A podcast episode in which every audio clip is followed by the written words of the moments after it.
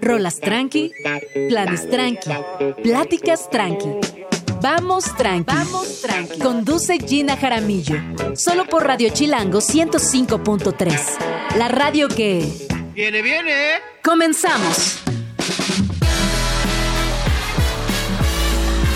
Muy buenos días, son las 11 con un minuto. Estamos aquí completamente en vivo desde la cabina de Radio Chilango, transmitiendo en Parque Lira en el 105.3 de su FM. Mi nombre es Gina Jaramillo y a partir de ahora y hasta las 11, perdón, hasta la 1 de la tarde, voy a estar acompañándoles donde quiera que se encuentren. Es que ¿saben qué pasó? Llegó Orlando y me distrajo. Orlando, ¿cómo estás? Qué gusto verte aquí en la cabina. Nunca vienes a Vamos Tranqui a saludar. Y entonces llegó, me distrajo, me emocioné, lo saludé. Regresemos a Vamos Tranqui. El día de hoy tenemos un programa bien interesante. Hoy en la mañana, eh, en el horario 8 de la noche de España, se dio a conocer el premio Alfaguara en su edición número 27, que como sabemos es un premio muy interesante y muy importante sobre todo en el ámbito literario. De esto estaré platicando un poquito más adelante con Nena Monstro, quien viene a la cabina y que además nos trae no solamente chismecito literario, sino también eh, algún comentario acerca de este premio.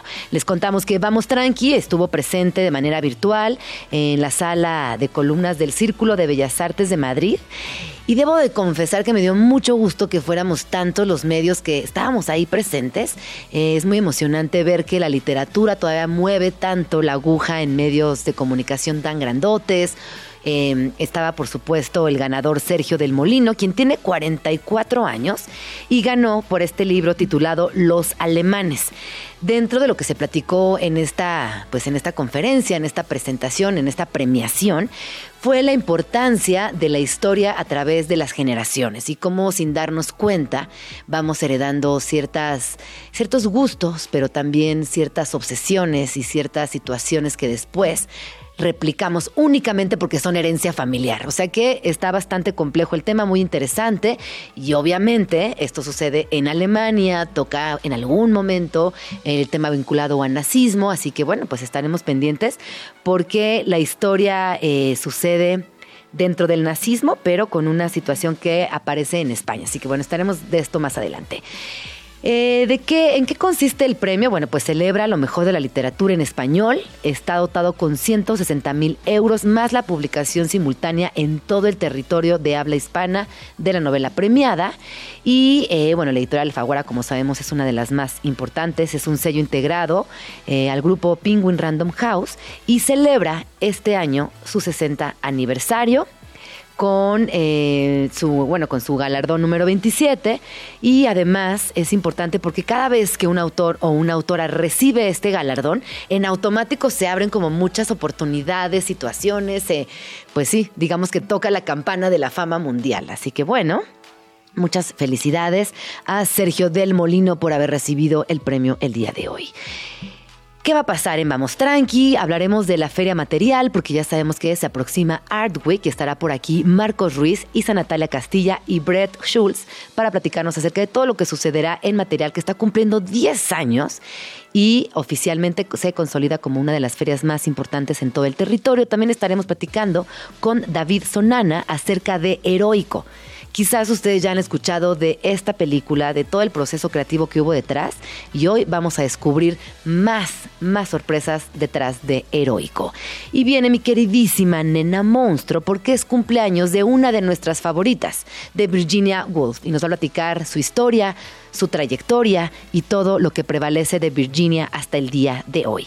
Vamos a escuchar una rola del columpio asesino, esto es Preparada y volvemos estoy más que cansada de estar siempre buscando, pero ya he terminado, ya estoy preparada, voy a acabar contigo.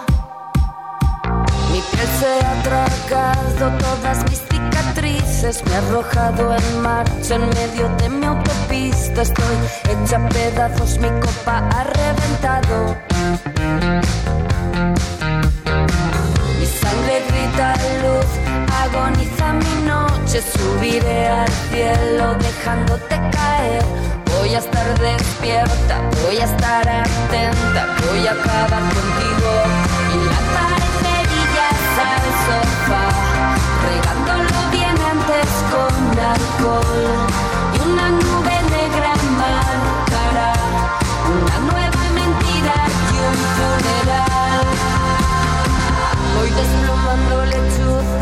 Ante el fuego, tú limpiando mi rastro, ya empezamos de nuevo. Un millón de botellas han llegado a la puerta con un mismo mensaje. Miedo a vivir, mi sangre grita luz, agoniza tu noche, subiré al cielo dejándome caer. Voy a estar despierta, voy a estar atenta, voy a acabar contigo y lanzar cerillas al sofá.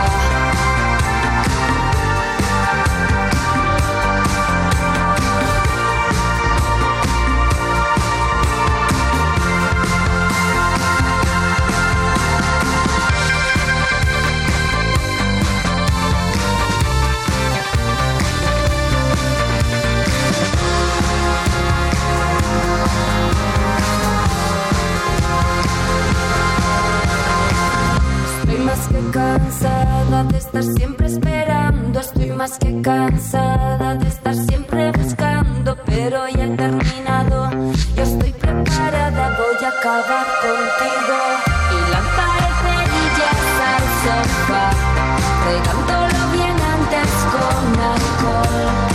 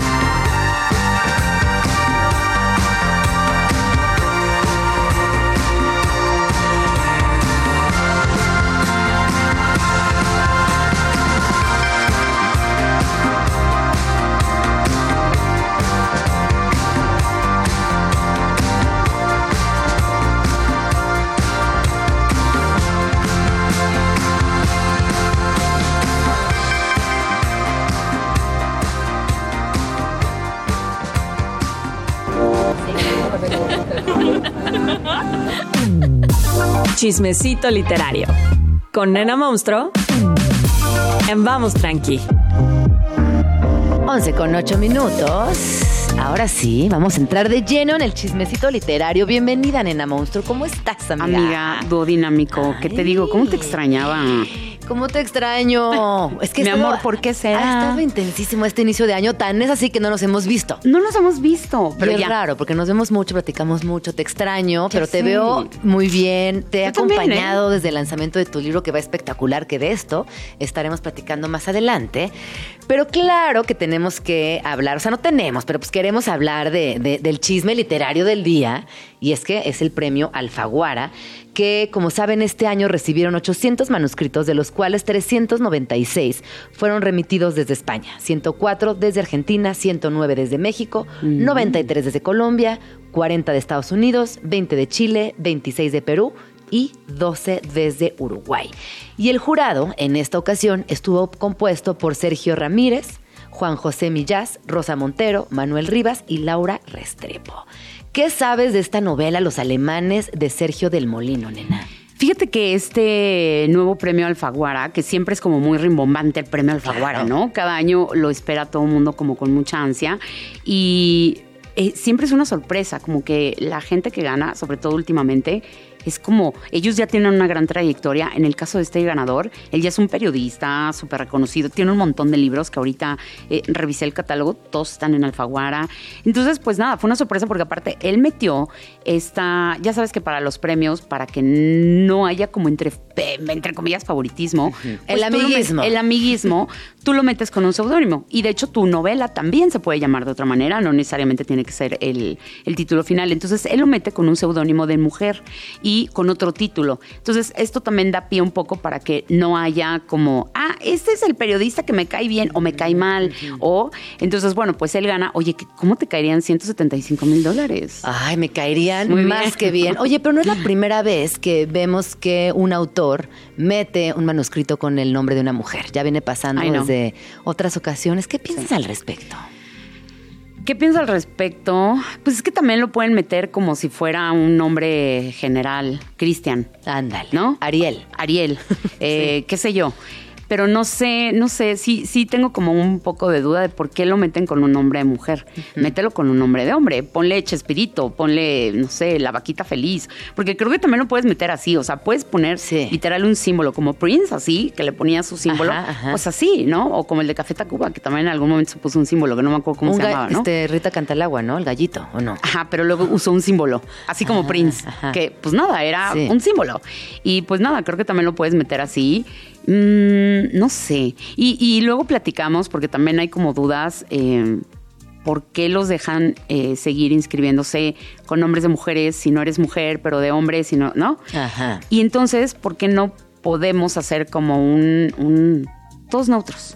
Exacto. O pongan números. Sí, sí, eres sí, el uno, eres el dos. Y así tampoco sé si por tu género te estoy regalando. te- bueno, no te estoy regalando, pero Te estoy premiando. estoy premiando por tu género o por cumplir una cuota o qué sé yo.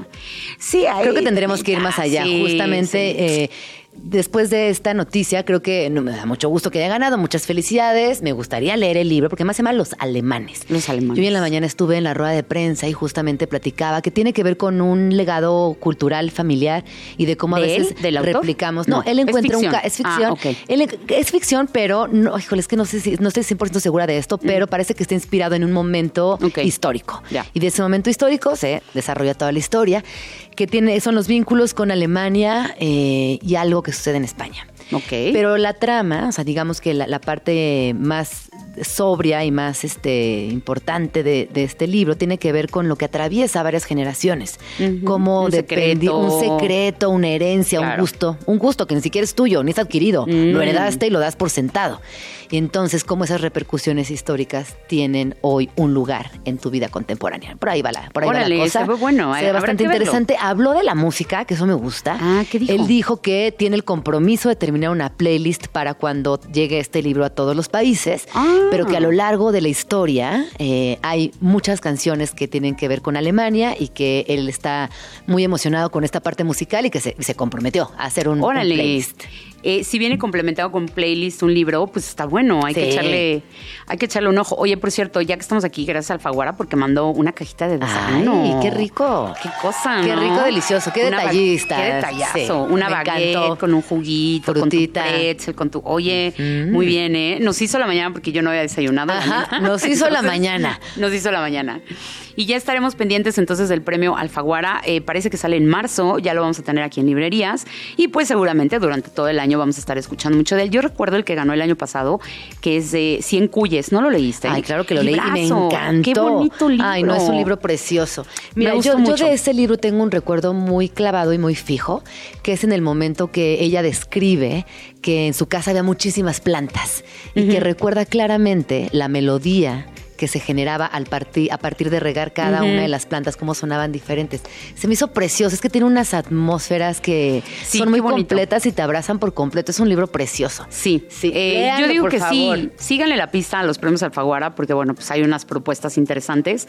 Este, y pues estaremos pendientes porque este año otra vez volvemos al mismo. Pero ya, ya me acordé porque estamos ciscados con los nombres de mujeres, pues por lo que pasó con Carmen Mola. Por Carmen, Carmen, claro. por Carmen Mola. Por eso estamos Que por ciscados. favor, ponles en contexto para quienes no se acuerden de lo que pasó. Acuérdense que hace unos años resulta que eh, ya habían salido algunos libros, estos thrillerescos que aparte hicieron como una trilogía, tetrología, eh, que estaban firmados por Carmen Mola, que en algún momento pues nadie sabía quién era Carmen Mola hasta que gané un premio eh, en Planeta. Y resulta que salen que son tres señores, ¿no? Tres señores diciendo, ah, nosotros escribimos la, eh, la- el libro a tres manos, pero pues nos pusimos Carmen Mola. Pero es que ellos llevaron la mentira más allá. Creo que eso fue lo que enfadó como a todo mundo. Yo, a mí me hizo mucho coraje, me dio mucho coraje esa historia. Exacto, se hicieron pasar también. por mujer mucho tiempo. inventaron una historia alrededor de una profesora y que no quería que supieran quién era y entonces pues que sí, que su mamá y que sus hijos y que entonces ella, o sea, sí se inventaron una vida Sí mintieron. Sí mintieron, más allá Sí. de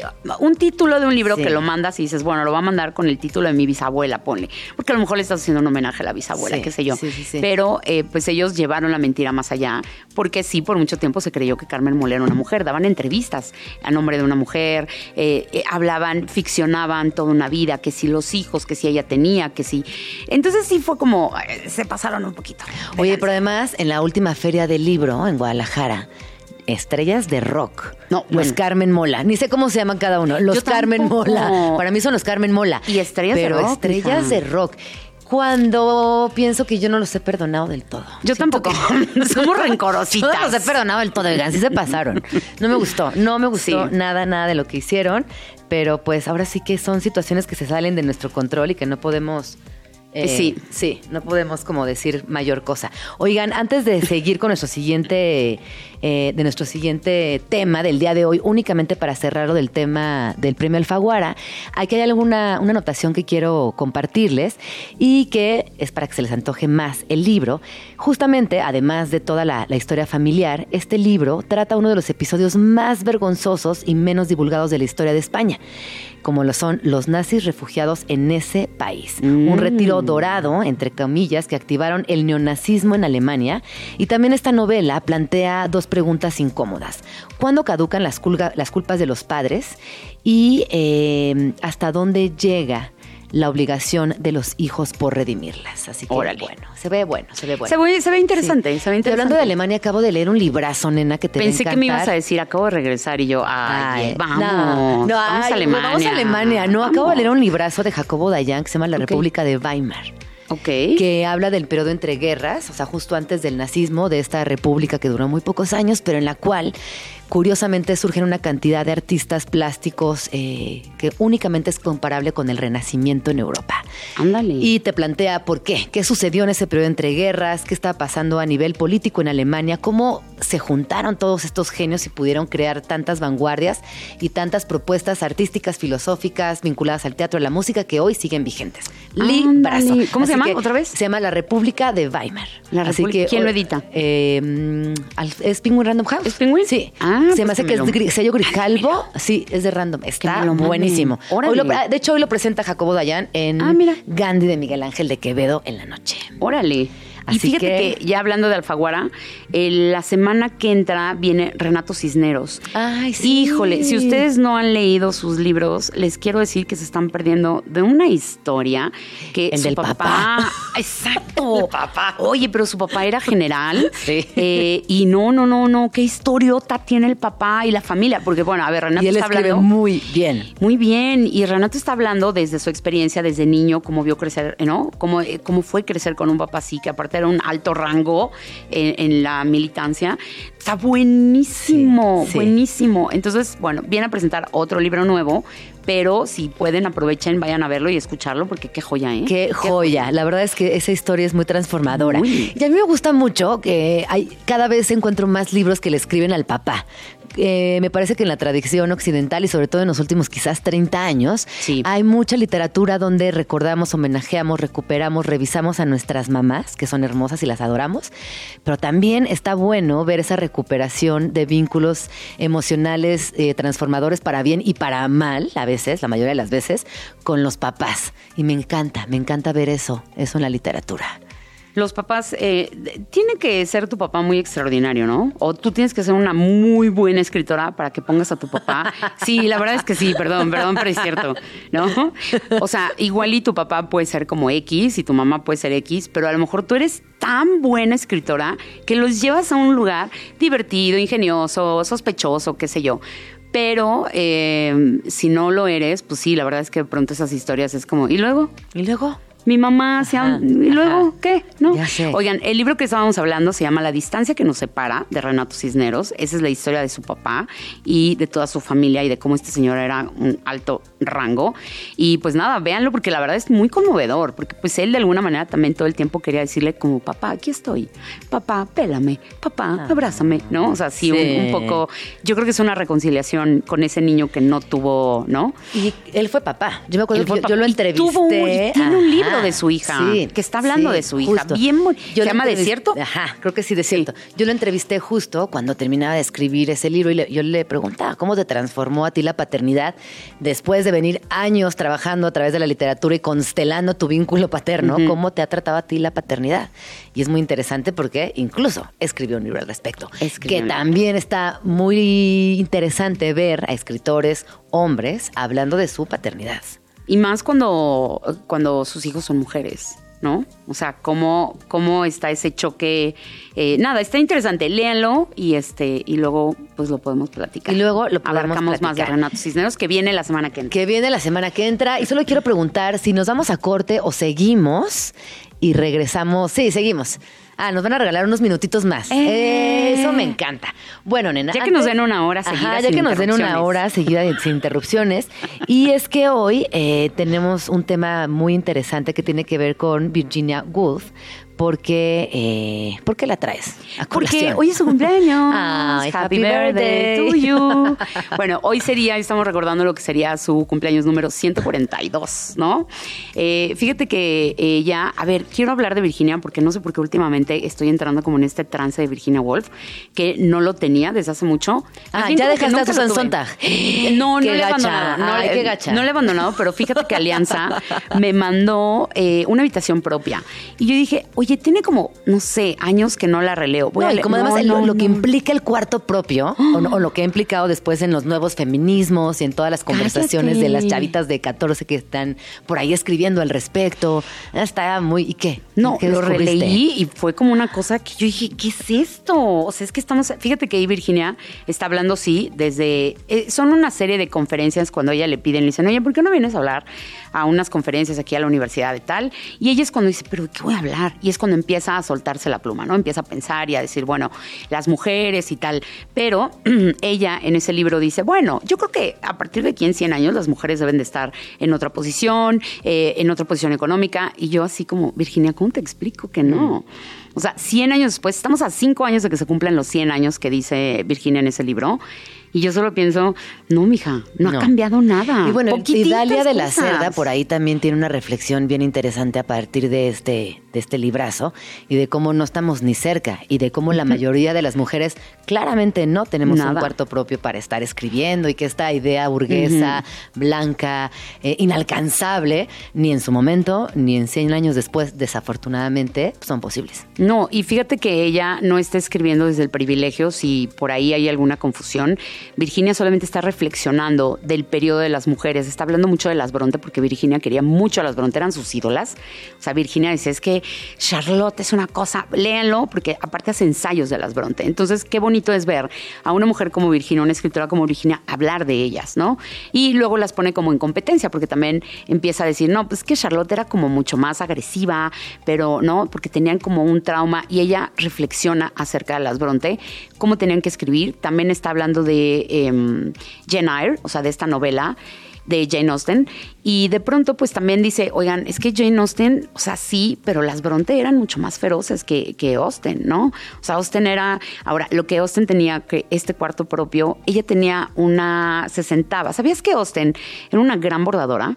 Era una, No, era una artista del bordado. O sea, ustedes no saben cómo sus manos, aparte de escribir, bueno, bordaban unas cosas, dice que bordaban unas cosas preciosas. Y así como bordaba, eh, cocinaba muy bien. Entonces, imagínate todas las labores que Austen tenía que hacer. Tenía que bordar, pero tenía que cocinar, pero tenía que ta, ta, ta. Ay, la mujer talento. La mujer talento. Y ella tenía una puerta que su papá siempre le decía, es que vamos a arreglar la puerta. Y ella decía, no, porque entonces yo así oigo cuando vienen entrando y agarro mis cositas, mis tiliches, Taca, los guardo y me pongo a hacer como que estoy bordando cuando en realidad estaba escribiendo. Entonces es un clic de la puerta que ella nunca permitió que lo arreglaran porque para ella era su sonido de aviso de ¡Ah! hay alguien. Era una alarma. apurar". Era la alarma. Ay, Ah. no, pero vamos al corte rápido y seguimos platicando Vamos. con Nena Monstruo de mucho, mucho, mucho chismito literario. No se vayan. Estás escuchando Vamos tranqui. con Gina Jaramillo en Radio Chilango. Words, English words, are full of echoes, memories, associations. They've been out and about on people's lips, in their houses, in the streets, in the fields, for so many centuries. And that is one of the chief difficulties in writing them today. They're stored with other meanings, with other memories. and they have contracted so many famous marriages in the past. Eso que acabamos de escuchar es la voz, así sonaba Virginia Woolf. ¿Y por qué nos trajiste este fragmento, nena?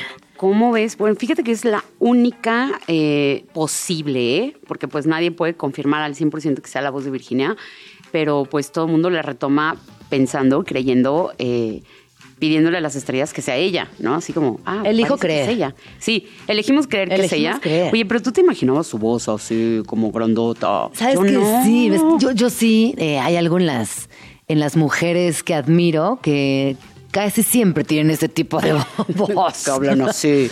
Me Oye, pues esta grabación se hizo en la BBC en abril de 1937 y es la única que hay de Virginia. Entonces, bueno, pues si la quieren escuchar completa, eh, pueden hacerlo en YouTube. Literal le ponen voz Virginia Woolf BBC y ahí la van a encontrar. Dura ocho minutos. Aquí solamente les pusimos un fragmento para que también a través de la voz nos imaginemos quién era Virginia, ¿no? ¿Quién era esta mujer? Fíjate que te estaba contando en el corte pasado que tuve un acercamiento con ella ahora en un cuarto propio, pero ¿qué crees? Que en enero Nórdica me mandó un libro que se llama De viaje. Ajá. Y resulta que es la primera vez que traducen todos sus diarios de viaje al español. Tú no sabes, no, no te quieres imaginar. ¿Tú qué, tú qué, si yo te digo Virginia Woolf, ¿qué piensas? Justo te iba a decir, ¿Qué como que me gustaría que me platicaras un poquito Exacto. más de ella, pues que me imagino que era una mujer que evidentemente para su época estaba muy adelantada, que tenía muy buenos vínculos intelectuales, que tenía la capacidad de rebotar sus obras, tenía tiempo para escribir y tenía un gran, gran, gran talento. Pero no te imaginas a una Virginia que nos han venido planchando y metiendo, como en toda la historia, una mujer triste. Ah, triste, ¿no? deprimida, melancólica, Ajá. de No estilo cierto. victoriano. No, no, no, para nada. Es que ojalá puedan tomarse la molestia de leer este libro que se llama De viaje, que lo que hizo la editora fue solamente agarrar desde los 15 años hasta que ella muere todos estos ¿A qué fragmentos. edad muere ella? Ella muere a los ahorita te digo. Sí. Déjame, déjame Sí, sí, revisarlo bien para que no vayamos a decir una tontería. Pero eh, pues muere joven en realidad. O sea, le faltaban 30 años más de seguir Muere a los escribiendo. 59 años. Pues estaba- ya o sea, rectifiqué. sí, pero pues es que sí estaba joven. Sí, sí, sí. O sea, para ser una escritora, mi hija. Para ser Virginia- Virginia Woolf. Te faltaban 20 años, Sí, ¿no? sí, y sí. te voy a contar ahorita dos curiosidades de cómo ella, te digo, agarran este libro de viaje y nunca ves un rastro ni de melancolía, ni de tristeza, ni de rechazo. Es una Virginia completamente feliz. Tú la ves diciendo, ay, es que me enlodé y me encharqué y entonces me caí, pero fui a la torre aventurera. Este, le encantaba su soledad, le encantaba decir como, ay, a ver, Virginia también tenía estos sarcasmos, ¿no? Y como estas ironías que decía, me encanta estar de viaje, pero me encanta más estar sola de viaje, ¿no? Es como de, güey, o sea, nadie me molesta, o sea, puedo hacer lo que yo quiera, no le tengo que pedir permiso a nadie. Y sí es cierto, cuando uno hace un viaje sola, Mija, no, no tienes que andarle arreando al otro de ya párate, son las ocho, no vas a llegar al tra- güey. lo Cuando uno viaja quieres. sola sucede mucha magia. también. Mucha. Entonces, Mucha. Ahí en este libro vemos a una Virginia alegre, feliz, que todo el tiempo le encantaba. No sabes cómo describe las calles. Cada lugar que ella pisaba decía, wow, se maravillaba de la vida. Era una mujer que amaba vivir, amaba viajar. Brillante, sonriente, chistosa, le encantaba comer, le encantaba, ¿no? Y nunca tuvo reparo en decir, bueno, me quedé en un hotel humilde. Porque decía, muy rústico y humilde. Por no decir horrible, pulgoso, rascuacho. Entonces, pero no se quejaba, era como, bueno, pues esto me tocó, o sea, está bien, ¿no? Y lo que desayunaba, cómo paseaba, estas largas caminatas que ella hacía, le gustaba mucho caminar. Entonces, vean, lean ese libro porque van a conocer a una Virginia espectacular, una Virginia brillante, una Virginia sonriente y se nos va a quitar la idea de que siempre estuvo deprimida, de que siempre estuvo triste, porque no es cierto. Claro, pero además es increíble leerla porque tenemos una aproximación a una literatura muy íntima. Que justo, que habla de merchan, me en- encharqué, desayuné tal cosa, caminé Ujú. tanto tiempo, que son esos pequeños detalles que a veces pareciera que son tan cotidianos que no importan. Y que una vez que los lees te das cuenta que de lo cotidiano surge lo extraordinario, como en el caso de su obra, y que es muy rico leerla también No, por y eso. que claro que cuando está ella, desde los 15 años que tiene un diario, ella está practicando su escritura. Y ella ahí mismo lo está diciendo en sus diarios, de pronto como, necesito, ¿no? O sea, necesito como seguir practicando, necesito seguir pensando. Ella ya sabía que quería ser escritora y lo ves. O sea, tú a los 15 años estás leyendo una descripción de un barco y dices, es que yo no, o sea, yo... De a mis 40. Y a mis 40. Pero les quiero recomendar, lleven un diario. Porque Ah, creo es lo que te iba a preguntar. ¿Tú llevas Híjole, un diario? Lo, de- lo llevaba, pero hace muchos años que ya no. Yo pero, lo lleva- sugiero- pero lo llevabas a qué nivel? No, lo llevaba tipo muy Virginia. Ah, muy. Te voy a decir cómo, pero te voy a decir, espérate, espérate. Te voy a traer un día mis diarios. Un día los leemos. Güey, por leemos. favor, No, espérate, pero cállate. O sea, lo que quiero decir es muy Virginia porque ella ponía, ay, hoy fuimos a pasear a tal lado. O sea, no era yo como de, querido diario, Ajá. hoy me sentí fatal porque el niño de la escuela. No, no, no. Ajá. Yo era como también muy concisa en el sentido de, hoy me besé con fulanito Ajá. y ya. Cuida, tiene unos diarios muy entrada. conceptuales. Tengo que entrar. Hagamos Ah, intercambio de diarios. órale, Yo va. como que hacíamos muchos collages Va. y luego buscaba como frases de la, la superpoderosa, así unas fotos así de mis amigas con, con una con recortes de letras y todos Con la Mujer Maravilla ahí. muchas gran parte de mis Oh. diarios de adolescente eran puros ¿Eran collages. collage? Qué y bonito. escribía poquito. Yo también, yo también escribía poquito. Pero era mucho de pegar y recortar y dibujarle y pegarle Ay, y ponerle pintura Vinci. Los llevamos a la próxima. Hacemos un intercambio. Un Tú lees una entrada y yo leo una entrada. Ajá. Entonces yo, no, los míos eran como muy listo, así como esto pasó, esto desayuné, esto hice, se acabó. Fui a la fiesta de Gina eh, y me gustaba su hermano. Ya. O sea, como el chismecito literario. Sí, como y vamos así, hacia allá de una vez, aprovechemos. Vamos hacia allá. Que, Pues, nena, muchas felicidades, Ay, muchas amiga. Te ha ido gracias. increíble con este libro. Ya se Sí. fue a reimpresión. Ya. En la FIL fue un éxito absoluto. Te veo conviviendo con tus clubs de lectura, que aquí, Ay, que allá, lindo, sí. que se han portado divinas, que les mandamos un beso a todas las de los clubs de libros. Sí. ¿Y cómo te sientes hoy a tres meses? No, un mes de publicación del chismecito un literario. mes. Oye, qué raro. Un mes. Nada, Hace un mes estamos en Guadalajara. Sí, tienes toda la razón. Apenas hace un mes. Oye, pues nada, yo estoy todavía como que no me la creo. Sí, un porque, mes, sí. Pues sí, porque fue el 20, casi dos. Porque presentamos el 29 de noviembre. noviembre. Sí, o sea, ya vamos para dos meses. Eh, la verdad es que la recepción ha sido increíble. Eh, creo que hemos, creo que yo con este libro he llegado a muchos lados. Quiero también hacer un shout out para la ilustradora que es Natalia Gurovich y para Elisa Orozco, que fue la diagramadora, pero que también le metieron mano. Y yo quiero dejar muy claro que gracias a ellas también el libro es lo que es, que es una maravilla. Norma, que fue mi editora, que me dejó hacer literalmente lo que se me dio la gana, desde la portada hasta la contraportada. Si te fijas en la contraportada, lo que, lo que sucedió es que yo estoy metiendo los mensajes que me llegan a Instagram, o sea, y a TikTok, ¿no? Porque fue como, oye, ¿qué hacemos de prólogo? Y yo, ay, no sé, no sé, ¿cómo le voy a pedir a alguien, no? O sea, y le dije, ¿por qué no mejor el prólogo es la misma gente? Eh, ¿Qué mejor prólogo que ellos diciendo, nena, el chismecito, ¿no? Mi mamá me dio la vida, pero el chismecito, las ganas de vivirla. Entonces, escogimos muchos mensajes de ellos eh, para poderlos poner aquí y la verdad es como un agradecimiento para toda la gente que le da like, que me sigue, que le gusta mi contenido.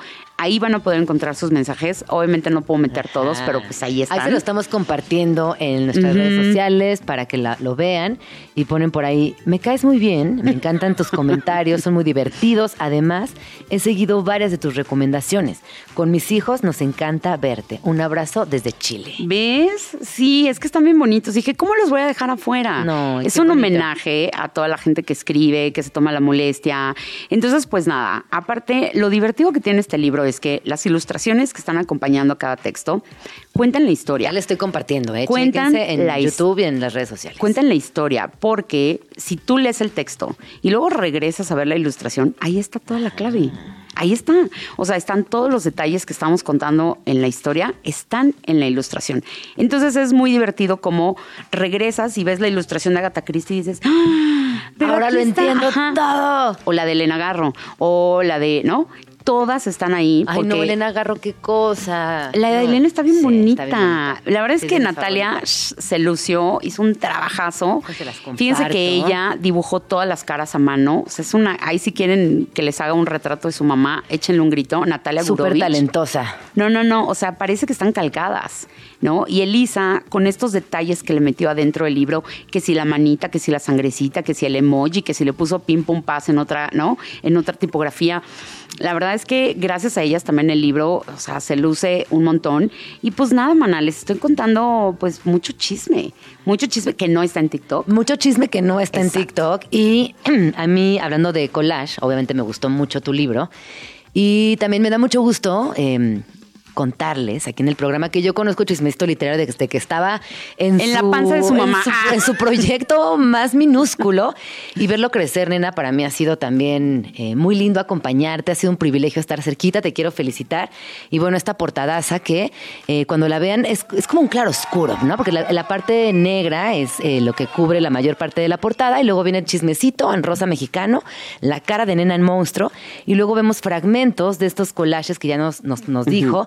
Y vemos por aquí a Shakespeare, vemos por aquí a Octavio Paz, vemos a varias figuras de la literatura que adentro las van a descubrir y van a reconocer cada una de estas caritas. Así es. Así que presentaciones, ¿cómo vienes para este libro, nena? presentaciones, tengo agenda llena más que peso pluma, si yo te digo. O sea, imagínate, ¿no? Eh, la verdad es que todo el año ya casi está todo agendado. Voy a, fíjate, te estoy dando la primicia porque esto no lo he dicho, pero con voy todo, con todo. Mexicali, voy a Tijuana, voy a Ensenada, voy a la Feria de Mérida, voy a Guadalajara a un evento de una librería, pero también voy a Monterrey a un evento de otra librería, luego regreso a la Fil Monterrey, luego regreso a la Fil Guadalajara y nada, mija, o sea, ¿Pero a chambearle. Chismecito Volumen 2? o? Sí, no, regreso a Ah. Guadalajara con el 2, mija, tengo que ponerme a escribir el 2. Ya, ¡Qué ya estamos en eso. Ya estamos, pero también les quiero avisar que Gina me va a estar presentando en Gandhi. Eh, vamos a confirmarles la fecha, pero es en febrero, 26 de febrero es sábado, sábado 7 de la noche. O sea, no tiene ningún pretexto. Ajá, ningún pretexto. Nada de que, ay, no Es el día porque soy. Godínez. Nah, nah. Sábado 7 de la noche, Miguel Ángel de Quevedo. Gina me va a presentar. Entonces, pues yo que mejor que me acompañe. Es la primera presentación. Uh. eh, y no sé, probablemente es la única que vamos a hacer en México, eh, del chismecito. Ya después vienen las ferias y ya después viene, ¿no? Yo quiero ir a las ferias a comer, si me preguntas. delicia. O sea, quiero ir a Ensenada a comer, mija. O sea, sí, la feria, que bueno, Yo voy a estar presentar el libro. Ah. Yo, yo voy a estar en Ensenada contigo, así que nos vamos a ir de dragones. Me encanta. Claro que sí. Me encanta. Ahí estaré con el, el guardiancito, así que nos vamos Me encanta. a comer delicioso. Hoy, y a, tostadas. a Mérida. Uh. mm, ya, o sea, ya me estoy viendo el tour. Ya nos, ya, tenemos que ir. Nena, ¿dónde podemos seguir? Nena amiga? Monstruo, arroba Nena Monstruo eh, en todos lados, pero pues nos vemos próximamente por aquí. Ay, te quiero mucho. Yo también, amiga. Gracias por invitarme. Vamos a escuchar esta canción que es Big Me de Foo Fighters.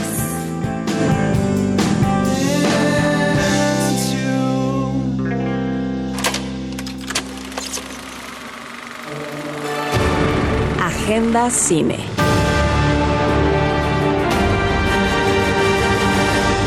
En Vamos Tranqui. Son las 11 con 43 minutos y me da mucho gusto hablar de cine porque esta semana la verdad es que ha sido un tema recurrente, pero principalmente hemos hablado de cine internacional, de lo que está sucediendo en otros países y me gusta mucho regresar a México, que platiquemos de qué sucede eh, con la escena de cine nacional. Y para platicarnos acerca de su más reciente proyecto heroico me acompaña aquí en la cabina David Sonana, él es director, editor y guionista, nació aquí en la Ciudad de México en 1989. O sea, muy joven. Bienvenido. ¿Cómo estás, David? Bien, gracias eh, por, por la invitación y contento de hablar de mm, acerca de Heroico por primera vez desde que se estrenó, así que es... eh, Es distinta dis- la distinta. conversación. Ya, ya no la tengo que vender tanto. Oye, ¿y cómo, cómo ha sido a la distancia eh, lo que te ha sucedido a nivel personal? ¿Qué ideas tienes ahora? ¿Qué cambió?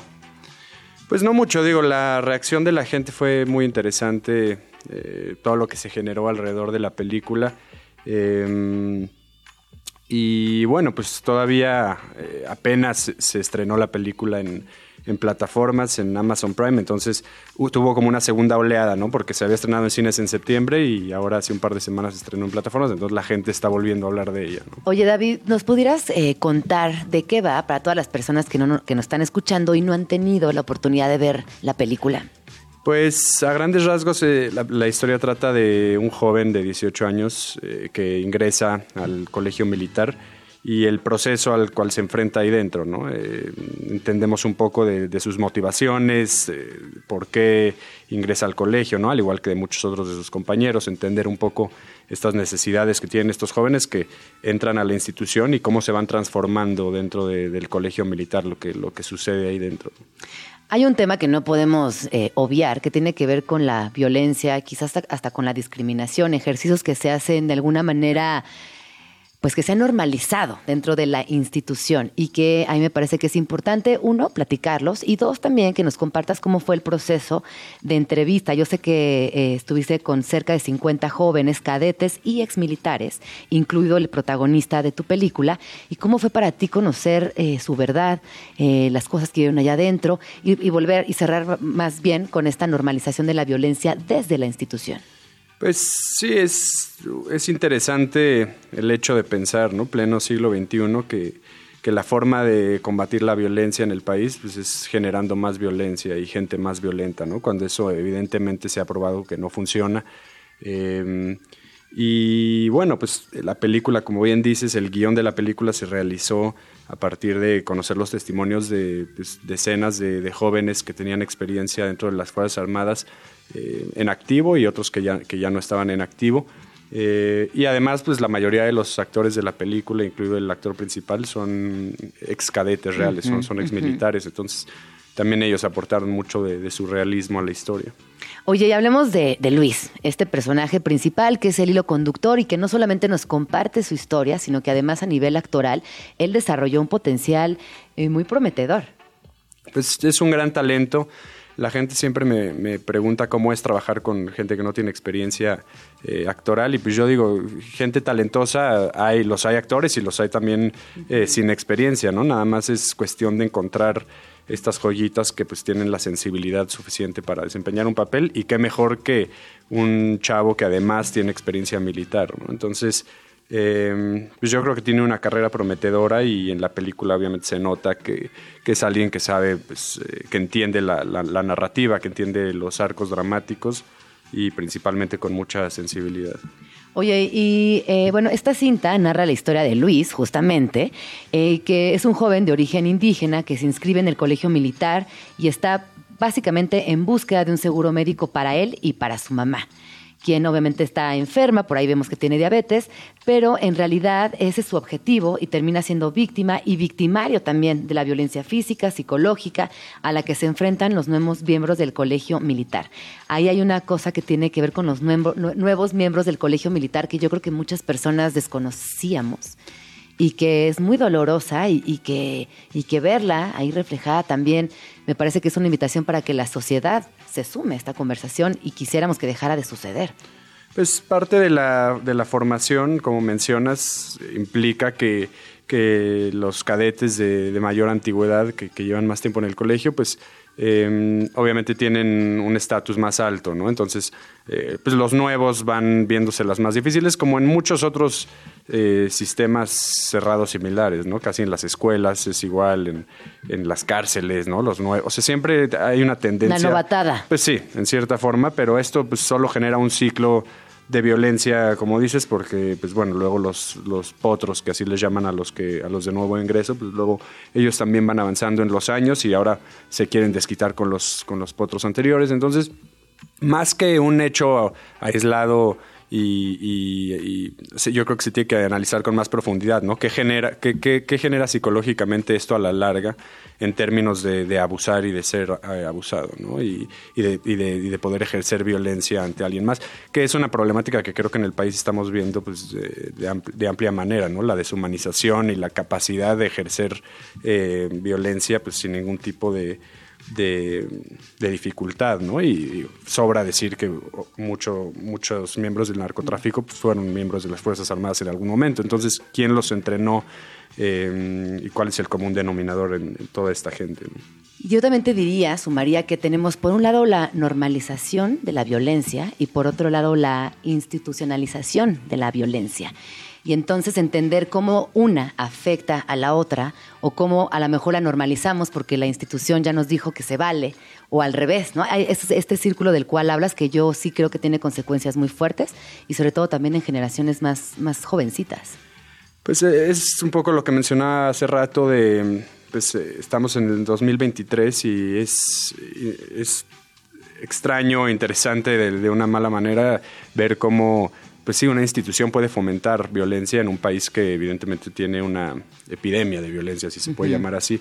Eh, yo me pregunto qué otras estrategias, y creo que la película también lo aborda de cierta manera, se podrían eh, utilizar para, para evitar eh, la perpetración de, de esto, ¿no? Y creo que pues como se puede ver en la película, tiene que ver con falta de oportunidades, eh, con disparidad social, con marginalización de todos estos jóvenes que en realidad en el, como en el país es común que los jóvenes sin, sin muchas opciones de salir adelante, de tener seguro médico, de poder su- sostener una familia, pues se ven obligados a ingresar a estas instituciones eh, de violencia, ¿no? el, el- el ejército, digamos, o, o el narcotráfico también. Eh, son las opciones prácticamente para, para, para muchos jóvenes en esa situación en el país. Oye, y en cuanto a retos técnicos, ¿a qué te enfrentaste? Cuando tengan la oportunidad de ver la película, presten mucha atención en la foto fija, por ejemplo, que a mí me, me parece que es muy, muy original, me parece que es genial la forma en la que también vas armando los planos, los contrastes de color, una paleta de colores que evidentemente nos reconocemos porque representa algo que como nación conocemos muy bien desde que somos chiquitos. ¿A qué retos te enfrentaste técnicamente hablando? Pues era una película eh, eh, complicada, ¿no? Porque se, filmó, ya algunos seguro lo reconocieron en el centro Tomí, que es un lugar muy bello, pero también está pues bastante alejado de transportar pues todo un equipo de producción hacia allá y, y era, era complejo, pero, pero bueno, pues se logró- teníamos además que recrear el colegio militar, porque pues ese lugar evidentemente no tiene nada que ver con, con militares. Eh, entonces, pues, recrear un colegio militar no es fácil, ¿no? Lo, lo- lo intentamos hacer pues, eficientando recursos, porque pues, eh, nunca hay dinero que alcance, ¿no? Para este tipo de películas. Para ninguna. Sí, ¿no? exacto. Pero como tú dices, pues la fotografía es increíble, la, la fotógrafa es Carolina Acosta, que es sumamente talentosa y creo que en conjunto logramos darle un, un look a la película y, y con estos planos largos, eh, en cierta forma. No, no, no creo que la gente se imagine que es una película contemplativa en la que no pasa nada y solamente... Sí, eh, es demasiado eh, dinámica y pasan muchas cosas en la película, pero el lenguaje pues no es el lenguaje de cine americano y de Sí. este tipo de cine comercial que a mí la verdad no me gusta. No, y sí me parece que la narrativa visual sí tiene una propuesta fuerte. Lo que te decía, la paleta de colores, los planos, la composición, incluso la, la- la forma en colocar a los personajes frente a la cámara. O sea, sí tiene una, una distribución para mí muy novedosa. Lo que, lo que tiene de especial esta película para mí fue que, pudo atraer un público amplio, ¿no? Porque la película en cines la vio cerca de medio millón de personas, más ahora lo- las que le están viendo en plataformas. Fue una película que tuvo mucho, mucho público y lo sorprendente es que en realidad no es una película de corte comercial, ¿no? No es una película que te da todo masticado, no es una película fácil. Este, como las otras películas que hacen esas cantidades de espectadores, eh, sino más bien pues, es una película con propuesta estética, con, con eh, algún tipo de sofisticación eh, y visión creativa, que evidentemente también pues, le fue bien internacionalmente y en festivales. Entonces, tener algo de los dos mundos no es muy común en México. Son pocas las películas que, que no están hechas para complacer al público y que tienen este tipo de alcance. Y pues eso nos deja contentos, obviamente. Oye, entonces, ya la podemos ver en plataformas. ¿Dónde está ahorita para, para En verla? Amazon Prime. En Amazon Prime y vendrá como toda una reflexión porque claro, hemos visto en los últimos años que lo que sucede con las pelis en cartelera es una cosa y luego tienen episodios a veces muy distintos en plataformas, así que ya nos irás platicando cómo, cómo se desarrolla este segundo episodio de la peli. Pues sí, siempre las películas, digo, va pasando el tiempo y, y se van a lo mejor analizando de formas distintas, y, pero pues es parte de, no nada más del cine, sino del arte en general, ¿no? Que el tiempo vaya asentando todas las emociones que se pueden generar, que en este caso pues fueron diversas, ¿no? Obviamente las opiniones del mundo militar, las opiniones de, la gente que no sabía nada al respecto, pero bueno, eh, es interesante ver cómo va mutando la opinión y todo lo que gira en torno a la película. Pues muchísimas gracias David, ¿dónde podemos seguirte? Eh, pues en Twitter y en Instagram estoy así con mi nombre, David Sonana. Y pues por ahí voy posteando cositas de la película y, y de mis perros también a veces. Y de tus perros, es verdad, yo veo a tus perritos por ahí. Yo también tengo un perro, así que te entiendo. Oye, pues muchas gracias por venir a Vamos Tranqui y cuando empieces a trabajar en algo más o quieras compartir, pues vente por acá y lo platicamos. Gracias, gracias. Vamos a corte cuando las son las 11.55 y volvemos. Estás escuchando Vamos Tranqui. con Gina Jaramillo en Radio Chilango. Son las 11.58 minutos y antes de iniciar la segunda hora de Vamos Tranqui, vamos a escuchar esta rola que es un clásico de Lenny Kravitz y nos encanta. Volvemos.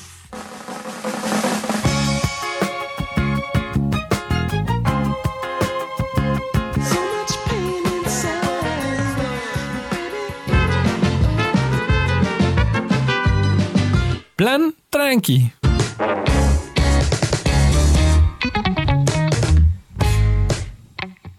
Son las 12 con dos minutos. Estamos aquí de regreso en Vamos Tranqui. Les cuento que seguimos completamente en vivo desde la cabina de Radio Chilango en el 105.3 de su FM, que nos pueden contactar en arroba Jaramillo o arroba Radio Chilango. Y llegó el momento de hablar del plan de planes de esta ciudad, que tiene que ver con arte contemporáneo, que está cumpliendo 10 años y que pide un aplauso gigantesco, por favor, para quienes hacen posible y han hecho posible la realización de material en los últimos 10 años que escuchen bien, una década para un proyecto autogestivo de arte contemporáneo internacional es un montón de tiempo, así que de entrada, muchas felicidades de nuevo, ya sé que se los he dicho varias veces, pero nunca son demasiadas. Están aquí en la cabina Isa Natalia Castilla, es promotora de arte, Marcos Ruiz, coleccionista y director de programación de material, y Brett Schultz, quien es cofundador y director de la feria. Bienvenidos, chiques, ¿cómo están? Muchas gracias, Jen. Oigan, ayer fue la rueda de prensa, le estuve siguiendo en redes porque estaba al aire en ese momento y me pareció alucinante la nueva imagen. Año con año nos sorprenden y estamos celebrando 10 años. ¿Qué significa para ustedes cumplir 10 años como socios fundadores de este proyecto? Ay, bueno, empiezo yo, supongo. Dale, Brett. Este, Vas, Brett. Pues la verdad, eh, o sea, como ha pasado rapidísimo y también se siente como una eternidad. O sea, es una década de mi vida. Este, eh, o sea, es, pero es, es como es impresionante como pensar, o sea, cómo empezamos en 2014 con una feria bien chiquitita de 38 galerías, este, o sea, todo improvisado, este, y ya ahora sí, como tenemos una, una operación, tenemos un equipo ahora de nueve personas, este, más como ya varios otros colaboradores, este, y, y sí, este, o sea, sigue siendo, eh, bueno, todavía hay, hay algo de improvisación, pero este, eh, pero, pero pues eh, ya al final como la experiencia cuenta y, y, este, y pues cada año nos ponemos como más y más ambiciosos, este, y especialmente en esta ocas- ocasión de, de 10 años de la feria, pues este, la verdad se siente bien, yo me siento bien. Isa, Pues sí, es llegar, pensar qué es lo que estamos haciendo hace 10 años, ver cómo todos los años hemos crecido la feria, también pues, con los retos ¿no? que te lleva a crecer un proyecto. Y yo la verdad muy agradecida con el equipo y con las galerías que desde un inicio creyeron en nuestro proyecto, creyeron en Feria Material como su feria y eso nos ha ido a cre- llevado a crecer con una también generación de artistas, de galerías, que ven a material como su feria. Entonces, eh, pues es muy grato y muy bonito ver año tras año cómo vamos creciendo juntos. Y pues sí, eh, a punto de celebrar esta décima edición del 8 al 11 de febrero. ¡qué emoción! Por allá, Marcos Ruiz. Bueno, a mí lo que más me impresiona de todos estos años es cómo material siempre ha sido fiel a su espíritu, ¿no? Siempre hemos mantenido esa frescura y ese carácter que nos caracteriza. Este, y también lo que me encanta de estos 10 años es ver crecer a galeristas, colegas y artistas junto con nosotros, ¿no? Celebrar sus éxitos, al igual que el de nosotros, me da muchísimo gusto y me llena mucho el corazón. A mí me da mucho gusto también verles crecer. eh, y lo vuelvo a decir, es que 10 años es mucho tiempo. Como tú decías, Brett, es una década de tu vida. ¿No? Piensa que hiciste de los 20 a los 30 y que has hecho en esta otra década. Y, y- y piensa en ese Brett joven y ahora lo que han logrado. Es increíble todo lo que han hecho, la verdad. Y miren que los he seguido de cerca. Oigan, ¿y a qué retos se enfrentan llegando a 10 años? Tú decías, hay menos improvisación, somos un equipo más grande. Con ese crecer, ¿qué retos llegan para ustedes? Pues yo creo que, o sea, hemos enfrentado muchos retos, ¿no? Este, em, para mí, siento que como las, las ediciones más difíciles han sido la primera, este, la quinta, que fue nuestra primera que hicimos en el Frontón México en 2018, este, y la octava, que es como, fue nuestra primera como saliendo de la pandemia, este, que hicimos en una bodega en La Lampa, este, porque como, o sea, como fueron momentos en que, este, o sea, todo cambió, este, o sea, no tuvimos, o sea, ni siquiera como nuestra experiencia de haber realizado la feria, este, como nos ayudó en esos momentos. porque nos llegaron tantas sorpresas, tantos, tantos imprevistos, eh, de que pues ya era puro estrés. o sea, como, puro eh, estrés. Sí. acabó. Em, pero pues ya, o sea, como eh, con cada edición así, este, o sea, también nos fortalecemos como de una manera, este, y como, o sea, aprendizamos. Claro. Sí, hay mucho aprendizaje en, general, ¿no? Este, em, pero pues sí, este, como después de esa, la última, este, como esa en, la Lampa en, en 2022, este, eh, ya creo que fue como cuando decidimos como ya empezar a tomar decisiones de adultos, como en, la organización de la feria, como pensando más allá, o sea, varios años en adelante, como, ok, pues, ¿dónde queremos estar en cinco años, ¿no? Este, ¿Cómo queremos que esta feria esté funcionando en cinco años, ¿no? Okay. ¿Cuál? Y, ni siquiera eso, o sea, como, o sea, para cuando estuvimos tomando decisiones para la novena, la, de, la del año pasado, este estuvimos también pensando en, esta, la décima, ¿no? Pensando que pues ya, o sea, llegamos de 10 años, necesitamos una feria así como muy sólida, o sea, como que eh, se sienten los 10 años de, experiencia, ajá, este, ajá, como que se demuestra todo eso, ¿no? Este, eh, no podemos como andar buscando como un nuevo lugar que va a ser increíble, pero pues de repente no funciona como ya, ajá, sí, exacto. eh, no, o sea, entonces decidimos este eh, para la última, para la novena, como eh, regresarnos al, a Expo Reforma en la colonia Juárez, este em, y como quedarnos ahí un rato porque como eso ha sido como el, reto más difícil para nosotros, como cada vez que tenemos que cambiar de sede, eh, pues ya hay un, sinfín de, cosas que no puedes predecir. Claro, las nuevas necesidades, como todos los imprevistos. Pero quiero que sepan que hoy a la distancia, escuchando este resumen de los 10 años y yo yendo a cada lugar que proponen cada año, acompañándoles, es muy bonito porque también habla de la personalidad del proyecto, de decir, estamos abiertos al cambio, hay flexibilidad, hemos experimentado, vaya, como cualquier experiencia humana, que te das la libertad de buscarle por otros lados y bueno, ah, esto funcionó, esto fue un error, pero aprendí tal cosa y voy hacia otro lugar.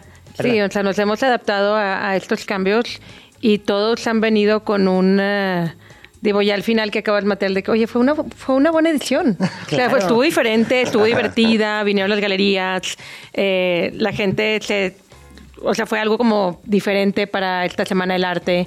Y, justo regresar a la Colonia Juárez, que estuvimos ahí la tercera y la cuarta edición, pues era, fue hace seis años, muy diferente, ¿no? El panorama también en la colonia. Entonces ahorita regresamos y está, pues, está a unas cuadras de Acme, está, abrió un Soho House, abrió más galerías, hay más restaurantes. Entonces, sí invitamos a que la gente pueda venir a material y disfrutar todo el día, eh, disfrutando de la colonia también. De la zona, claro. De la zona. Eh, algo te iba a preguntar, Marquitos. Ya me acordé. si alguien nos está escuchando y no está entendiendo muy bien qué significa una, una feria de arte, tener una feria de arte tan importante como es material en la Ciudad de México, ¿Y qué representa? ¿Qué le diría a esa persona que dice, ay, pero qué será material que nunca he ido? Bueno, yo creo que material es un excelente lugar para para ir a descubrir, para ir a descubrir nuevos talentos, para descubrir artistas emergentes, para descubrir galerías que tienen una carrera ya avanzada, pero tienen un programa muy fresco y familiarizarte con eso, ¿no? Lo que tratamos mucho también en material es mantener un ambiente súper íntimo, cero intimidante, donde tú te puedas acercar con el galerista y que te platique de su proyecto, ¿no? Que te platique del artista y de qué va la pieza, ¿no? Yo creo que mucha gente tiene mucho miedo a acercarse a estas personas o estos como ¿sabes? Como lugares, pero yo creo que material justo brinda eso, ¿no? Y lo hemos mantenido así porque tenemos, estamos muy involucrados nosotros de primera mano con nuestras galerías, con nuestros invitados. Entonces mantenemos un ambiente muy, muy amigable que eso permite material, ¿no? Es un lugar para descubrir. Exacto. Y además del lugar como espacio físico, es importante que tomen en cuenta que la feria tiene un programa que acompaña a los espacios de exhibición dentro de la feria. Y de esto me gustaría que nos contaran qué vamos a encontrar también para ir organizándonos, porque esos días son una locura. Hay mucho sucediendo y sí es bueno tomarnos el tiempo, agarrar una hoja y anotar. A esto voy a ir, este es imperdible de material esta galería no me la puedo pasar, en fin, cuéntanos que además de la exposición de, o sea, las galerías dentro de la feria, ¿cuál es el programa que acompaña los 10 años? Este, bueno, ya tenemos una tradición que me encanta, que es Material Monday, que es el lunes este, 5 de febrero, siempre el lunes como iniciando la Semana del Arte. Eh, es un día feriado, este, en donde, pues, aunque la, semana entera se llena de, eventos y así, como el lunes siempre fue como un día bastante tranquilo, este, y hace unos seis años, algo así, este, em, o sea, empezamos a organizarnos entre como galerías locales, cuando yo tenía una galería también que participaba en la feria, este, como que pues mira, porque no abrimos el lunes, no hay nada, este, pues, y tampoco hay tráfico. Y llegó toda la gente. Ajá, y entonces, o sea, toda la banda empezó a llegar y como el evento como empezó a crecer y como un poco formalizarse en cierto sentido.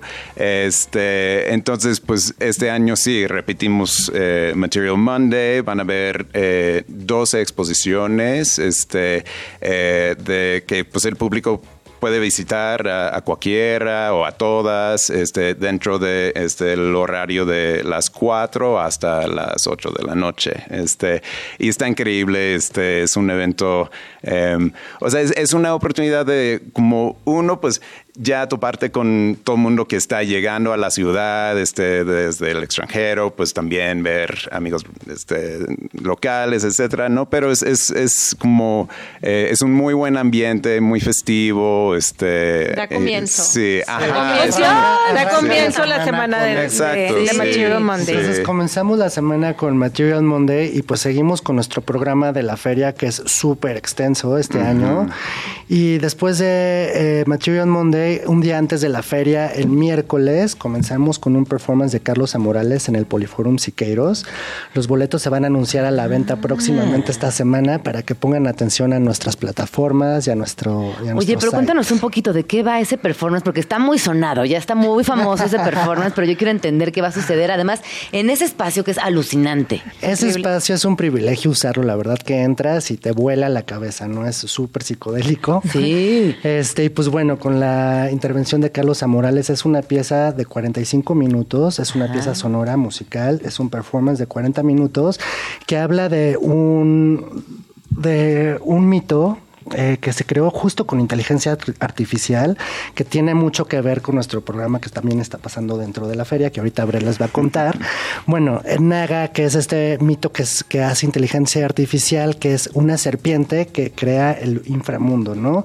Y todo esto se recrea con percusionistas corporales y voces en, dentro del Poliforum Siqueiros. Va a estar imperdible ese, ese performance. ¿Y cuándo salen a la venta los boletos? Esta semana. Ah, bueno, hay que estar muy pendientes. Se pongan al pendiente. sí, sí. sí. Y terminamos la semana con un performance de nuestro programa ya muy conocido de performance que se llama Immaterial. Este año presentamos un artista basado en Berlín que se llama Alex Baczynski Jenkins y es una pieza duracional de tres horas. Es una coreografía como a un tecno rebajado, súper, súper chido. rebajado, wow. Sí, este, con seis, seis coreógrafos, seis bailarines que nos hablan mucho como del deseo colectivo y de la vulnerabilidad colectiva a través, vista a través desde una óptica queer, que creemos que son temas como súper relevantes y nos identificamos mucho con eso. Y terminando el performance, pues nos vamos con un fiestón organizado por EXT, este, este colectivo underground de la Ciudad de México, que no es por nada, pero hace los mejores raves de la ciudad para festejar los 10 años hasta tarde. ¡Qué emocionante! Uy, ya me, ya me da, ya, ya, me da de todo. Oye, Brett, ahorita, ahorita que tú mencionaste algo muy importante, Marquitos, hablaste de la inteligencia artificial, que creo que es un tema que ha trascendido a varias disciplinas y que no podemos dejar de lado, no podemos obviarlo y mucho menos ignorarlo. Entonces me gusta mucho que, que lo traigan a la mesa y que me cuenten qué han pensado sobre inteligencia artificial o cómo lo van a acomodar dentro de la feria. Sí, este, de hecho, llevo meses trabajando con eh, Joseph Del Pesco de, de la Fundación CADEST, este, con Doreen Ríos también, que trabaja con CADEST, y Mariano Munguía, eh, en un programa eh, que justo eh, se trata de este tema, ¿no? Como inteligencia artificial y su impacto en la producción artística, este, em, y entonces como ese programa empezó, eh, de hecho, eh, con una colaboración entre CADEST y el Pompidou en París, este, y yo una noche estaba cenando con, con Joseph, este, y dije, ¿por qué no llevamos esto a, México? Como podemos como ampliar un poco el scope o, como pues darle más este un sabor regional de, como artistas en América Latina y en México, este que también están eh, lidiando con, estos temas o incluso como usando estos estos eh, estas herramientas, ¿no? Em, y eh, entonces, pues de ahí como el programa empezó a crecer y ahora pues eh, ya es un programa de tres días este, eh, Ah, que va a wow. abrir de... Eh, eh, abre el viernes eh, 9 en, eh, con tres horas de programación en el Museo Tamayo. Pero la Este, gente va a poder participar de esas inteligencias artificiales o únicamente vamos a ir a ver piezas. es y- más un eh, va a haber como conversaciones, Ajá. este, pláticas eh, y varias proyecciones de videos que en donde los artistas Ah. Ajá. pues han trabajado con, con estas herramientas este, para producir sus videos. Este, todo de, de una manera como eh, pues bastante crítica, este, pero como también con interés, ¿no? En, en la posibilidad y, y lo que representa esta, esta tecnología, ¿no? Em, y esa noche, bueno, em, sí, en el Tamayo. ¿Se imaginan cuando tengamos la primera galería de inteligencia artificial en Material? Seguro el año que entra ya pasa, ¿no? Sí. seguro. Seguro que el año que entra ya pasa eso. Es, es que sí está. Solo artistas. Está un paso. Ajá, está avanzando claro. rapidísimo, Sí, sí, es sí. impresionante. Em, pero sí, invitamos a, Manuel de Landa para ser como el, el presentador keynote de, este, eh, de esa noche. Eh, y es, es interesante, este, es un filósofo este, que llevaba décadas eh, en Nueva York, eh, también es artista, hizo este, películas experimentales, eh, pero pues, eh, o sea, recientemente ha estado como pues dando lecturas, este, investigando mucho en, la inteligencia artificial, este, y me parecía como alguien súper interesante para invitar a, platicar, especialmente porque es mexicano, ahora vive en Tepoztlán, eh, ¿no? Y entonces este, eso va a ser eh, algo imperdible. Eh, vamos a, como esa noche va a ser en el, en el auditorio, en el Museo Tamayo, este, a partir de las 5 de la tarde, con cupo muy limitado, entonces si quieren venir, pues También hay que llegar. Hay que Hay que llegar temprano. temprano. Este, y, eh, y pues bueno, este el sábado y domingo esa, ese programa sigue, pero en nuestro foro en la feria. Entonces, cada tarde, sábado y Ah, domingo. tiene como una tener- réplica. Ajá, bueno, más bien como este, otros pláticas. participantes, este, proyecciones de más videos, este, más invitados. Em, pero sí, es, eh, va a ser un programa inc- increíble. increíble, sí. Me emociona mucho la inteligencia artificial. Me gusta, pero me asusta. Ya sabes, esa, esa como, esa como dicotomía. Oigan, ya casi nos tenemos que ir. Entonces, Carlos Amorales Performance en el Poliforum Poliforum Siqueiros, el programa de inteligencia artificial, obviamente ir a la feria y cerramos con EXT en un rave gigantesco de 10 años. Así es. Ay, se me pasó decirles también que los invitamos a El Cárcamo de Dolores el viernes a un performance Más imperdible, ¿Qué? más performance. ¿Qué? ¿A qué hora? De un dúo artístico que se llama Puncil y Creación de Puerto Rico con unas marionetas gigantes. No. Para toda la familia, abierto al público. Y Pues ahí está. Sí. Estaremos y la muy feria, pendientes. La feria abre del este. Tenemos un- una noche, este, bueno, más bien como nuestra gran inauguración de 5 a 8 de, no- de la noche del jueves 8 De febrero. de febrero. Este, y luego la feria sigue de viernes a domingo. Este, entonces, pues espero que nos puedan acompañar. Qué emocionante. Pues ahí nos vemos y con material damos inaugurada oficialmente la Semana del Arte. Recuerden, del 5, no, Sí, no, del 8. Del 8 al 11. Del 8 al 11 de febrero. Sí. Ahí está. Muchísimas gracias por venir. Gracias por invitarnos. Eh, toda, la información arroba mmm material. Ahí nos van a 5M, encontrar. 5M. 5M, Instagram, ahí material. subimos todo. Ahí está. Isa, Marcos, Brett, gracias por venir. Gracias. Vamos a escuchar una rola y al corte. Esto es Fuimos Amor de este man. tu luz lo que se da solo es Estás escuchando Vamos tranqui. con Gina Jaramillo en Radio Chilango. Son las 12 con 28 minutos y ya casi eh, entramos a la fase final de este programa, pero me quedé pensando en las implicaciones que tiene que una feria como material cumpla 10 años en nuestro país, en nuestra ciudad. Y de verdad es que no solamente obedece a una constelación más grande que implica mercado del arte, que implica comercio entre galerías, sino que también implica que llega un montón de gente a nuestra ciudad, que se activa la economía desde, desde otro sector que a veces es inesperado. Y honestamente yo sí eh, confieso, con todas las de la ley, que la Semana del Arte sí me motiva mucho, eh, emocionalmente, pero también intelectualmente me reta. Me reta a ir a conocer nuevos espacios culturales, me reta a ir a visitar aquel museo que hace mucho que, no visito, me reta también a concentrarme en ciertas obras de arte. Y yo les invito a que se hagan un espacio en sus agendas, que vayan a la Feria de Arte y que, ojo, no todo tiene que ver con comprar arte, porque la mayoría de las personas estamos muy lejos de acceder a un muy amplio o querer eh, o, o- pretender que solamente vamos a comprar arte, ¿no? La realidad es que esta Semana del Arte lo que tiene y que por eso me gusta y me entusiasma tanto es que hay conversatorios, hay performance, hay conciertos, hay fiestas, hay eh, una posibilidad también de acercarnos a los artistas que nos gustan mucho, a quizás algunas colectivas que hemos seguido de cerca y que viven en otro país y que casualmente van a estar aquí en la Ciudad de México y quizás podemos eh, entablar una, una conversación y de ahí iniciar un proyecto laboral. En fin, yo creo que la Semana de Arte sí tiene eh, muchas cosas positivas y que progresivamente se ha ido posicionando como una de las más importantes en nuestro territorio. Así que bueno, Piensen en esa semana, en esa primera semana de febrero, como un espacio en el que se pueden aproximar a experiencias nuevas desde el arte contemporáneo. Si les parece bien, eh, vamos a escuchar una rola cuando son las 12 con 30 minutos. Esto es Dakota de Stereophonics.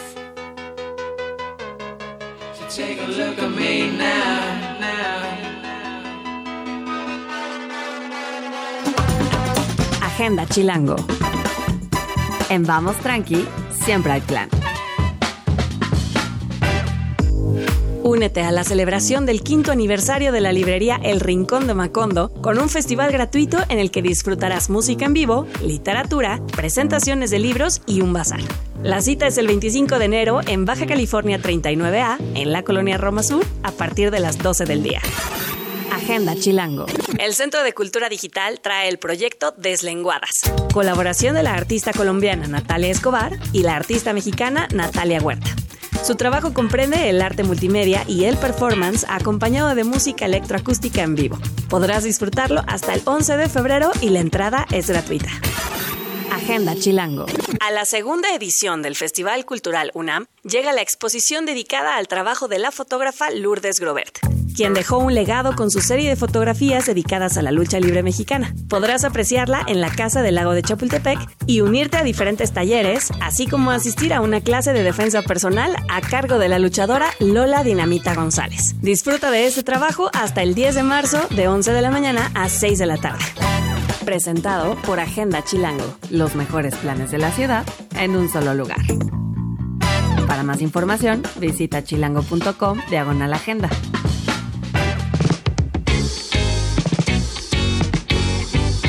Son las 12 con 36 minutos y les recuerdo que hoy eh, es la primera luna llena del año, la llamada luna de lobo, y que como ayer nos dijo Cosmolao, es una luna muy positiva, es una luna muy divertida y en la cual podemos desfogar toda la, la pesadez que venimos cargando desde que inició el año.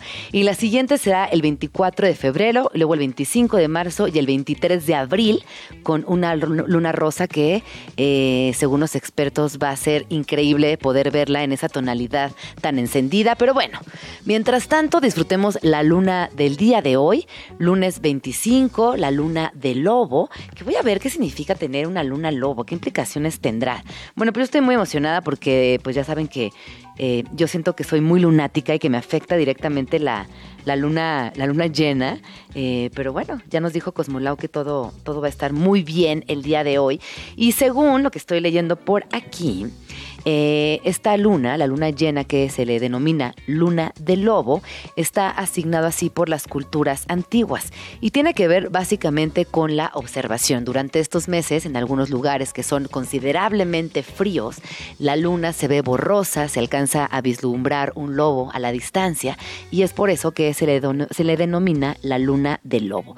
Así que está muy emocionante también ver cómo en las culturas antiguas teníamos, tenían nuestros antepasados, nuestros ancestros, la posibilidad de observar eh, con mucha tranquilidad, poner atención en cada momento, en cada fenómeno natural. Así que bueno, ya saben de dónde viene este este término de luna de lobo. También eh, se dice que durante la luna llena el disco lunar se presenta completamente redondo y brillante. Eh, desvelando con claridad sus cráteres, mares y características superficiales.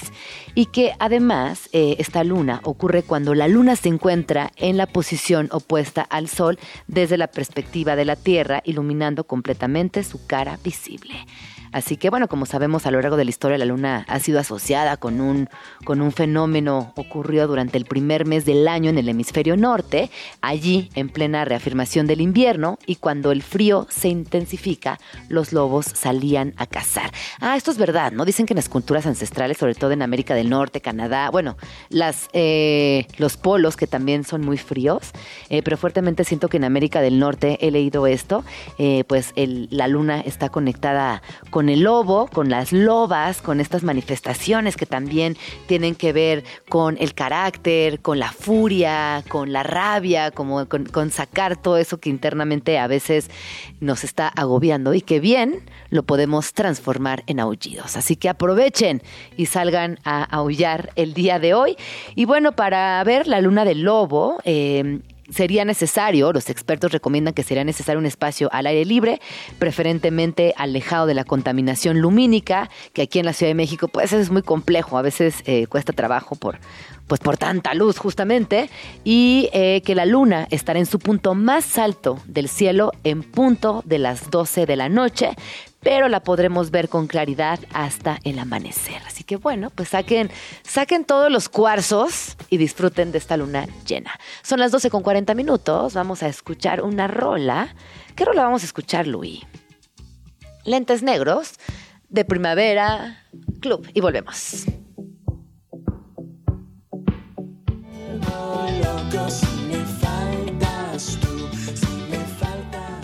La Ciudad de México.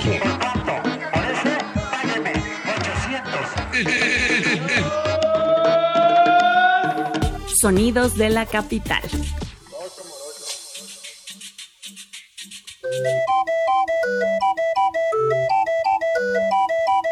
Los organilleros alegran las calles de la Ciudad de México con su música proveniente de una caja de madera con una manivela que emite su sonido.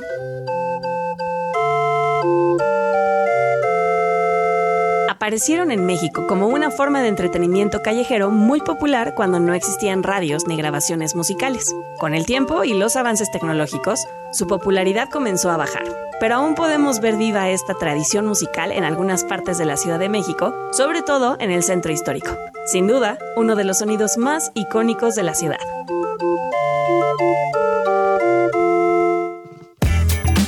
Encantó este Sonidos de la Ciudad, qué bonito. Cuéntame cuál es tu sonido favorito de la ciudad, arroba Jean Jaramillo, arroba Radio Chilango. Yo he dicho aquí en este programa que tengo varios. El del afilador, y sin duda panadero con el pan y también el de los helados. ¿Se acuerdan ese carrito que tenía un ni, ni, ni? Muy bonito. Ahí están, esos sonidos ya los iremos aquí compartiendo poco a poco. Le mando un saludo a Genaro Lozano que nos está escuchando, le mandamos un abrazo y ya que venga, ya tiene que venir Genaro, nos debemos una conversación, así que amigo, si nos estás escuchando, te esperamos pronto aquí en la cabina de Radio Chilango. Eh, hoy en la mañana leí una una, algo que, que- me hizo pensar en algunos propósitos todavía de, de Año Nuevo o si no, en algunas formas en las que podemos ir ajustándonos y tener repercusiones positivas en nuestra vida cotidiana. La primera es comprar menos, que yo creo que es un compromiso que muchas personas hemos eh, tenido en mente y que ojalá que lo podamos lograr, porque con comprar menos también contaminamos menos. Esta idea de que cada vez que consumimos algo que es innecesario, generamos mucha basura y estamos contribuyendo de manera negativa a nuestro planeta. Y en vez de eh, tirar y comprar, tirar y comprar, mi propuesta también está en el reparar. Yo no sé cómo era en sus familias, pero por ejemplo mi abuela, yo me acuerdo que reparaba todo. Se rompió un calcetín, lo cosía. Se cayó un botón, los cambiaba todos por unos botones más lindos. Eh, el, vestido me quedaba grande, me lo ajustaba. Se rompió un sillón, lo reparaba. Había una cultura de la reparación que era, bueno, obviamente no había fast fashion, ni habían estas eh, mueblerías muy baratas que nos permiten cambiar constantemente el look de nuestras casas o de nuestras personas, pero sí creo que la cultura de la reparación es algo que tendríamos que recuperar en pro del planeta, pensando también en las infancias que están habitando este planeta y qué les vamos a dejar a las futuras generaciones. Otra, otra idea que tengo por aquí que me encanta es crear nuestras cosas.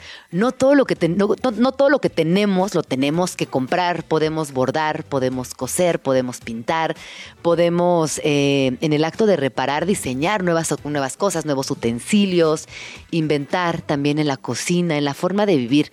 Creo que el acto de regresar la imaginación e incorporarla como una herramienta cotidiana en nuestra vida nos trae muchas satisfacciones, así que también les invito a que tengan esta reflexión en torno a crear nuestras cosas. Y por último, y la más importante, y que cierra con todas las anteriores, tiene que ver con desobedecer al consumismo. Una vez que nosotros renunciemos a esta opción de consumir, consumir y consumir por consumir, e incluso cosas innecesarias, objetos que no nos hacen falta, comida que no nos vamos a terminar, creo que podremos empezar a gestionarnos como mejor humanidad y también lo más importante pensar en cada en cada retroceso al consumir para las infancias que habitarán este planeta en un futuro. Así que ya saben, comprar menos, reparar todo, crear nuestras cosas, desobedecer al consumo. Son las 12.48, vamos a una rola y volvemos. Let's get slow.